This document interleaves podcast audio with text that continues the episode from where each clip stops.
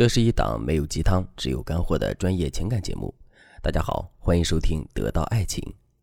今天我想和大家聊聊，为什么有些男人不喜欢接受女人的意见。人们常说“良药苦口利于病，忠言逆耳利于行”，在感情中也是这样。很多时候，我们打着为男人好的旗号，为他们提出的想法、意见都过于直接、尖锐了，这导致男人在听到我们的意见时，往往都会采取拒绝配合的态度。学员小爱的案例就很典型。小爱对我说：“老师，我和男友是同一个大学的，但我比他大两届。现在我工作两年了，他还在读大学。在工作上，我一直努力上进，除了满足我自己的日常消费之外，我还存了不少钱。可我男友呢？他马上就面临着毕业找工作了，但他还是一直不思进取，每天躲在寝室里打游戏，根本没想着去学习对自己有用的新知识。你说他这样怎么能行呢？”为了改变我男友幼稚不思进取的事，我总是苦口婆心地劝他，帮他想办法解决。对他说：“快毕业了，你需要历练，不要天天窝在寝室里打游戏，没意义的。你至少应该出去实习，或者对自己的未来有一个基本的规划。比如说你想去，或者是你适合去什么工作单位，这些事你都要提前规划好，对不对？”可我男友自我感觉非常良好，不仅不听我的意见，还莫名其妙地跟我生气、冷战。让我十分的心累。现在我整天都在想着怎么改变他，怎么教育他，但是一点用都没有。老师，你看我男友这个样子，他给不了我想要的成熟、懂事和上进。但如果我因为这个原因就跟他分手的话，我又觉得舍不得。毕竟他对我的确很好，所以我现在很彷徨，不知道该怎么办。老师，你快帮我想想办法吧。听完小爱的案例，可能有人会感到疑惑。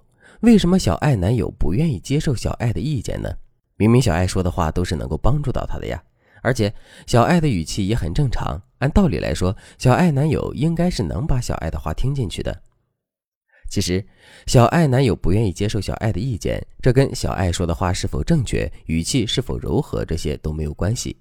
这里面的罪魁祸首应该是小爱说话过于直接尖锐了。导致男友产生了不平等的感觉，从而引发了男友的叛逆心。我们来看看小爱平时劝说男友的话，比如说：“你要对你自己未来有个规划，你不能天天窝在寝室里打游戏。其他跟你一样的学生都开始实习了，你还没上班，你不知道工作有多难找。”等等。当大家仔细去揣摩这些话后，就会有一种感觉，这些话像是父母或者老师对我们所说的话。的确，小爱的意见是没有问题的。可她忘了，她和男友是平等的恋人关系。当她借着自己有两年的工作经验对男友说教时，她那看似温柔的意见，对男友来说却像是苦咖啡一样难以下咽。男友很难会因为考虑到小爱所说的话是否有用，他只会想：你所谓的鼓励和帮助，不就是想说你看不起我吗？对我是没用，比不上你社会经验多，可那又怎样呢？我就是不想听你的。我就是要按照自己的想法来做，过得好与不好，那都是我自己的事儿。你看，小爱的话就是这样点燃男友的叛逆之心的。大家要知道，在两性关系中，伴侣能够真真切切地感受到我们传递给他的感情的。所以，如果你是真诚的鼓励对方，那么对方就会让步；但如果说你总是觉得对方不争气，那么对方就会越来越不争气。但这并不是因为他自己不想争气。而是因为你所说的话，认定了你们双方是不平等的。你比他高级，你之所以会想要来说教他，都是因为你打心眼里认为你比他强，比他厉害，你比他有说话权。这本身就代表着你们权力关系不平等。而这个时候，这种不平等感就会伤害到对方。你越觉得他不行，他就越要通过不行来报复你。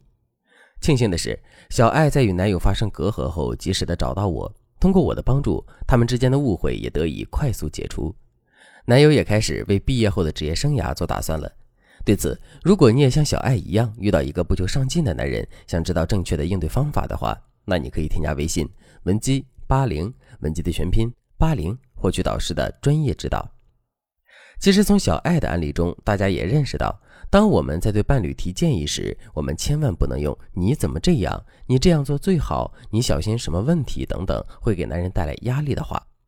我们应该把这样较为直接尖锐的话换成相信和祝福，这样才能让男人在愉悦的状态下快速的接受我们的意见。比如说，男人最近的工作很不顺利，你知道，这是因为男人太过意气用事了，他不愿意采用工作小组中的一位他很讨厌的同事提出的意见，导致他这次工作成果很不出彩，在甲方的提案对比中被淘汰了。如果你想提醒男人改掉他在工作上意气用事的坏习惯，你就可以这样对男人说：“亲爱的，你最近工作还顺利吧？我知道你肯定是顺利的，因为你有那个能力。就算你出了错也没关系，我相信你能解决的。